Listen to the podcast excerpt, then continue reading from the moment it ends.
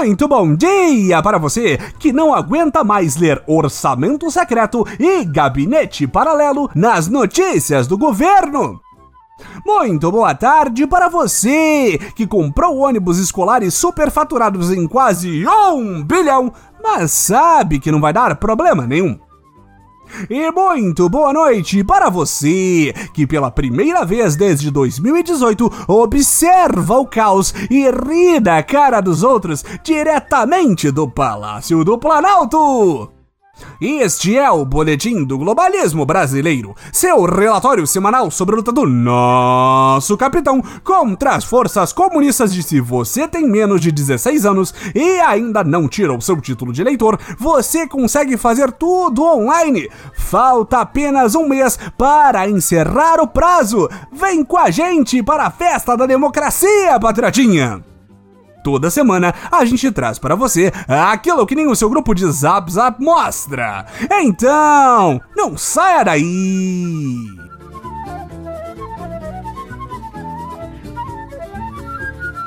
Patriotas, estamos enfadados de tanto blá blá blá politiquês esta semana teve aniversário do golpe, teve bolsolão do MEC e se olharmos de novo, a chance é de que mais um esquema vai ter aparecido entre o começo e o final deste episódio.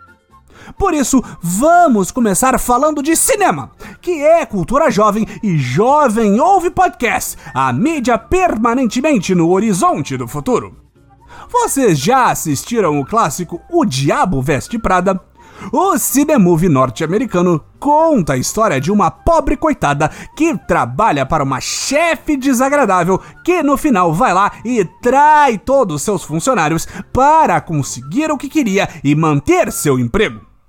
E parece que os comunistas também viram este filme essa semana mais exatamente dois presidenciáveis da suposta terceira via, João Dória e Sérgio Moro, decidiram fazer cada um a sua própria encenação da trama com resultados bem diferentes.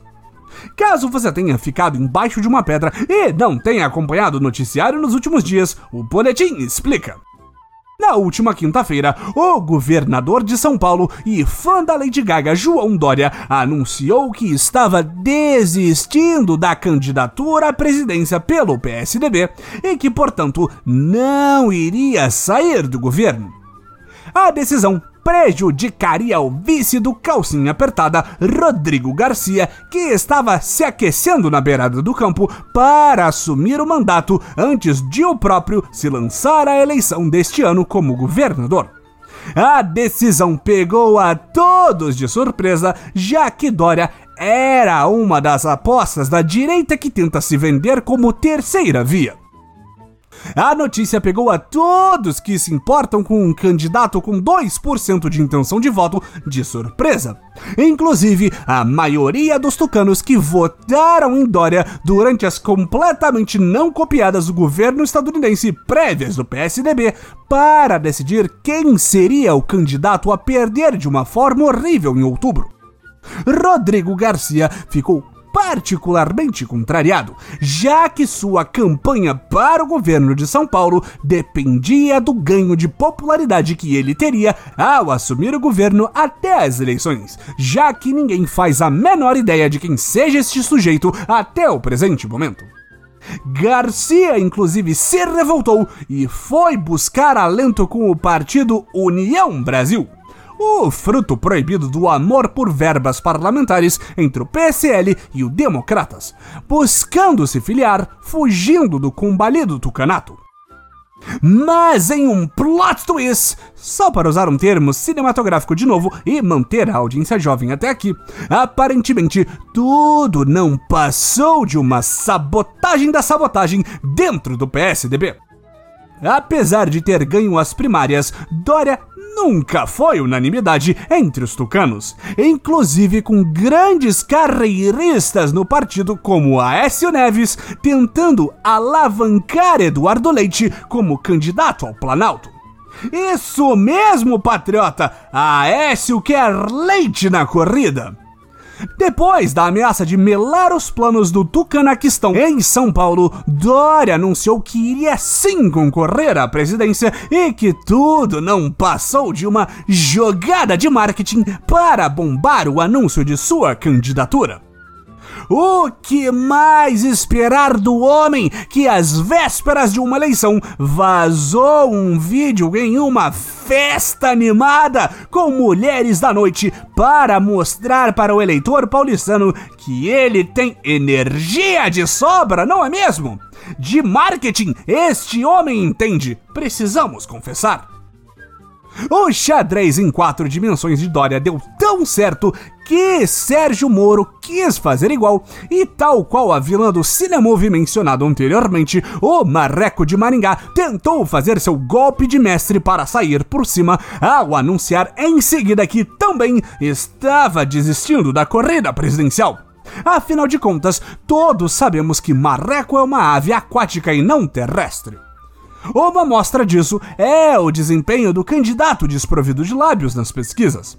Enquanto aquele que não deve ser nomeado Lula e nosso amado idolatrado Salve Salve Capitão crescem Moro nada. Parecia até uma decisão sensata do juiz Valer desistir, já que parecia não haver tanta gente assim disposta a votar nele. O que não faz o menor sentido era ele trocar o Podemos para o qual se filiou em novembro do ano passado, levando seu escudeiro Deltan Dallagnol e sua esposa Tiracolo pelo União Brasil, novamente aqui. Sua esposa, inclusive, se filiou ao Podemos no dia anterior ao anúncio da saída do marido. Apesar de viver mentindo dizendo que não era político, até sair pré-candidato à presidência da República, Moro parece ter aprendido com a mesma classe que fingia não pertencer. Para se ter noção, o herói caído do bolsonarismo gastou dinheiro do fundo partidário do Podemos para pagar passagem, hotel e restaurantes durante os encontros com representantes do União Brasil. Moro nem se deu ao trabalho de avisar ao partido anterior de sua saída, que só ficou sabendo da mudança ao ler nos jornalecos comunistas. O que deixou todos os asseclas deste falso ídolo conservador preocupados foi a nota do novo partido de Moro, que declarava que o CEO da Lava Jato iria optar por ajudar na, aspas, construção de um projeto político partidário no estado de São Paulo deixando claro que o pato enxadrista iria concorrer como deputado. Mas esqueceram de confirmar com o psicopato. Apesar de sua nova casa estar contando com o lavajatista trazer votos suficientes para levar ele e outros companheiros de partido para a Câmara, qual não foi a surpresa quando o Conge desistiu de desistir? Para confundir ainda mais nossas cabeças, Moro disse que não desistiu de concorrer à presidência coisa alguma. Só que aí foi a vez de não informarem ao partido antes. E o desunido União Brasil soltou uma segunda nota dizendo que o partido poderia impugnar o novo membro se ele insistisse em concorrer pelo Planalto. Com o fechamento da janela de troca de partido na última semana, Moro ficou à beira de perder uma chance de conseguir uma mamata para chamar de sua em 2022 com o fim do prazo de filiação partidária na fatídica data de 1 de abril, o cerco apertou e o marreco quaquejou e pelo menos até a gravação deste episódio, o homem que já disse que iria consertar o Brasil agora será provavelmente mais um Silva na lista de homens de bem, palhaços, pastores, doidos, criminosos e ocasionalmente pessoas bem intencionadas que chamamos carinhosamente de poder legislativo. A desistência de Moro e a semi-desistência de Dória levantam questões importantes quem sobrou na chamada terceira via. Patriotas, nós olhamos a lista de presidenciáveis e suas intenções de votos e, somando todos os candidatos que não são nosso amado líder e seu inimigo mortal, a terceira via soma 20% das intenções de voto, contando aí com Moro e Dória.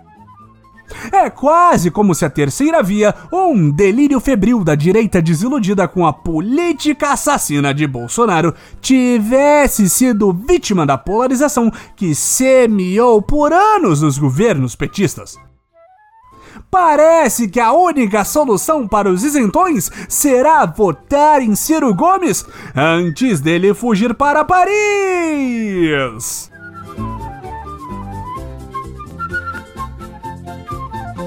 Esse foi o nosso Boletim do Globalismo Brasileiro para a semana de 4 de abril.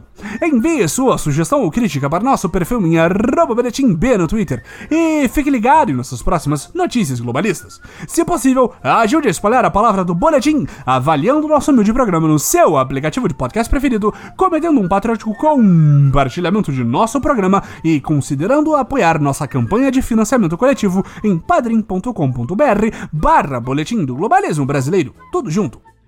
E lembre-se, terceira via na contramão, acima de tudo, Brasil acima de todos.